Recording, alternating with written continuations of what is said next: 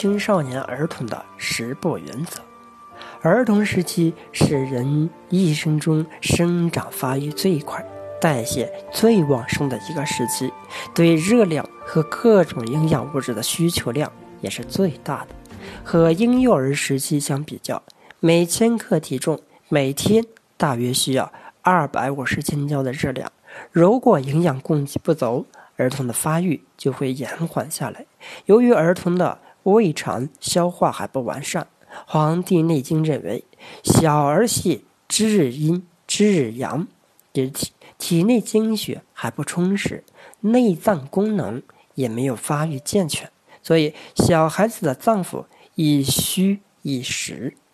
应当用一些健脾胃、帮助消化的补品和补药，比如大枣、茯苓、山药等，都是很好的选择。《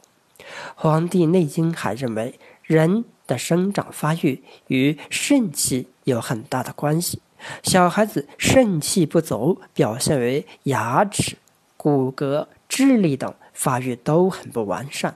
所以在补充营养物质时期，还应当适当的用一些补肾气的补品，如核桃、仁山药、桂圆、蜂蜜等，这些对儿童的生长发育都有很大的帮助。青少年在学习过程中，如果精神过度紧张或长时间睡眠不足，或不注意用脑卫生，都可能造成大脑的兴奋和抑制功能失调，会产生失眠、多梦、健忘等种种衰弱症状。一些女孩子由于月经来潮不注意或不能及时补充营养，可能会引起贫血。而出现食欲不振、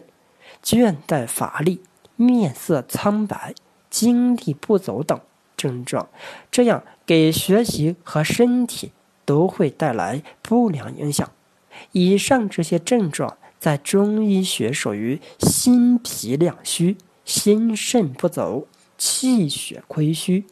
最好选用百合、莲子、山药、核桃仁、枸杞。阿胶、桂圆、蜂王浆、海参、牛羊肝肾等富含多种维生素、补气养血、养心健脾的食物和补药。